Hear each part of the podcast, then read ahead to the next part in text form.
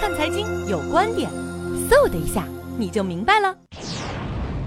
大家好，我是李光斗，我在长安街的银街边跟你讲一个有趣的话题，就是二零一七年的经济形势会怎么样啊？当然现在啊，这个风和日丽啊，这个雾霾天过去了。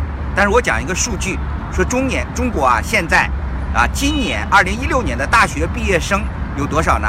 有七百六十多万人。啊，最近呢有一个公务员考试，称之为啊国家的第一考。那么报考公务员的人数有多少呢？有。一百四十多万人，啊，算下来很可怕。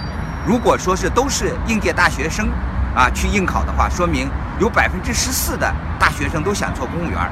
那么有人做了一个数据啊，说尤其东北，说有一个啊东北的这个青年放弃了北上广深一线城市月薪过万的这样的一个工作，回到东北去做公务员了。啊，讲一个作家说过的一段话，说有个名作家告诉我们说，当一个女人告诉你她。啊，再也不相信爱情了，说明啊，她当一个女人说她再也不相信浪漫主义了，说明她就啊不相信爱情了。当一个大学生呢，他再不相信自我奋斗、大众创业、万众创新了，说明他就要啊怎么样呢？去找现实安稳的生活。我们看美国的大学生，其实美国的公务员呢是一种社会救济，就是说只有那些啊叫老少边穷啊，或者是残疾人啊这样的人。可能政府才啊更多的让他们去做公务员的工作，而大家对公务员呢，美国还不是像我们中国这么看好，所以经济好不好啊，就要看报考公务员的人多不多。